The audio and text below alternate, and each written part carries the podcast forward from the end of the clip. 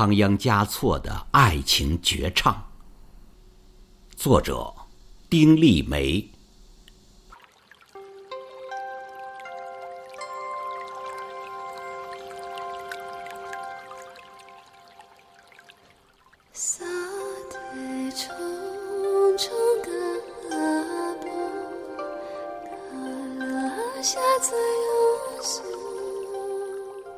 一六九七年的秋天，对于十四岁的门巴族少年仓央嘉措来说，是一个萧杀的秋天。这个秋天，他将远离他的家乡，远离他青梅竹马的仁增旺姆，到千山万水外的布达拉宫去。三岁那年，他被定为五世达赖喇嘛的转世灵童。冥冥中，他的命运已不掌控在他的手里了。秋叶纷纷的飘落，像他纷乱的心。前路看不见，而身边最真实的那个人，就要与他。分别了，他在树梢上为他挂上祈求平安与福祉的经幡，他把他的魂系在上面了。一步一回头，别了，我亲爱的山；别了，我亲爱的水；别了，我亲爱的人。美丽的姑娘仁增旺姆，眼睁睁看着她的少年一步一步走远。她多想拽住他的衣襟呢。泪水长流中，他铭记着他临行前的一句承诺：“等着我，我们会相见的。”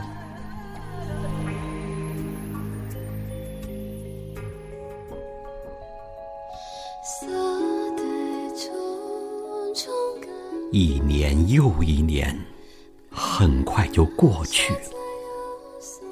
星空下，布达拉宫红色屋顶平台上，已是普惠罗桑人亲的仓央嘉措。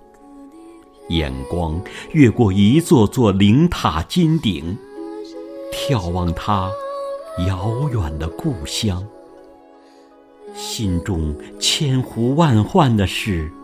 他心爱的姑娘，他忘受了风，忘受了月，忘受了人，而隔着千重山、万重水的故乡，仁增旺姆也在日夜思念着他。他天天跑去那挂着经幡的树下，眺望着天边的布达拉宫。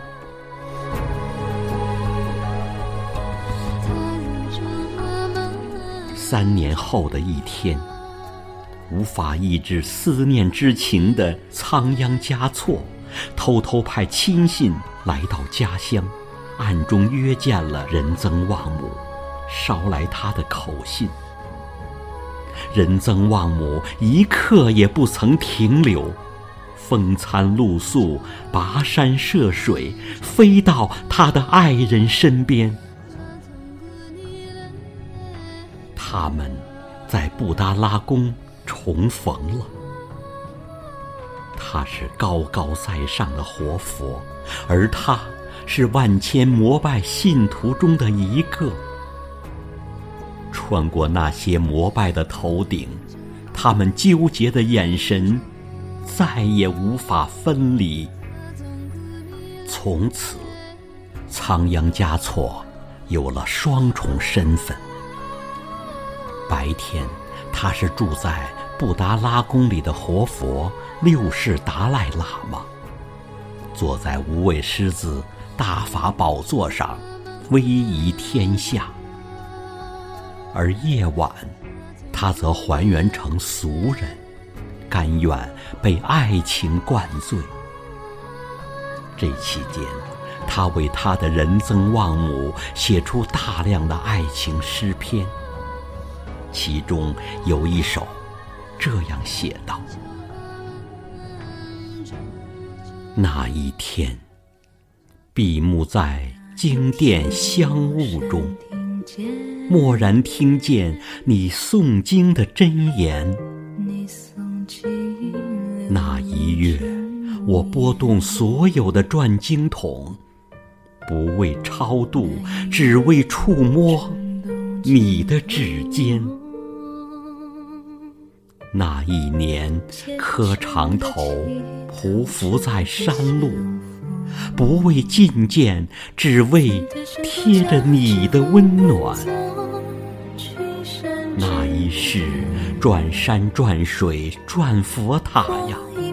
不为修来世，只为途中与你相见。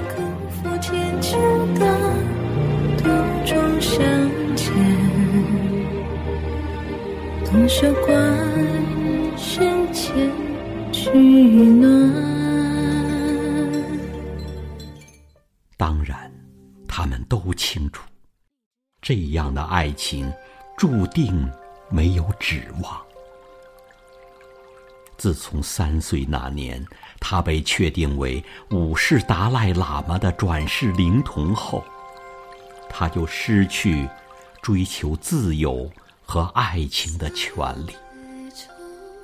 他们的相爱无异于赤裸着双脚在荆棘上跳舞。风雨终于来了，当时西藏的情形。错综复杂，掌控了他，就掌控了整个西藏。他过度的放浪形骸，无疑是授人以柄。这对苦命的恋人已感到乌云压顶的沉重。他躺在他的怀里，他搂紧他的人，不知什么时候一松手。就可能再也见不着了。他问他是否愿意这样终生相守。他毫不犹豫地回答：“除非死别，绝不生离。”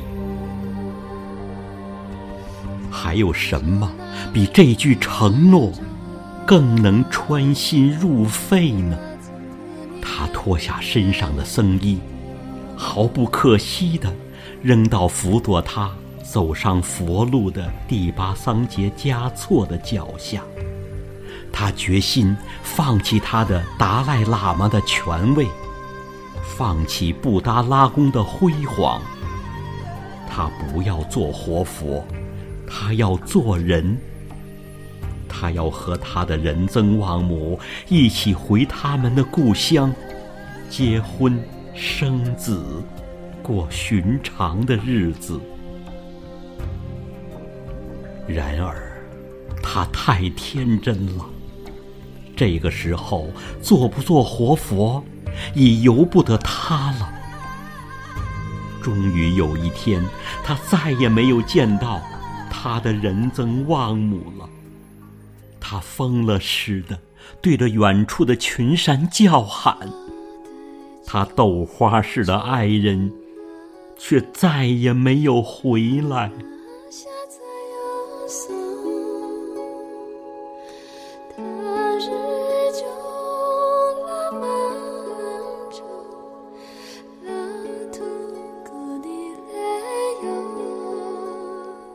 他的心滴着血，身边的权力之争。这时候，却越演越烈。一直护着他的第八桑杰嘉措，在一次纷争中被杀了。一七零六年，在权力之争中获胜的拉藏汗，把仓央嘉措从无畏狮子大法宝座上拉了下来。康熙皇帝一纸诏书，他踏上了被押解去北京的路。一七零七年的冬天，仓央嘉措在青海湖畔。神秘的失踪了。这一年，他年仅二十五岁。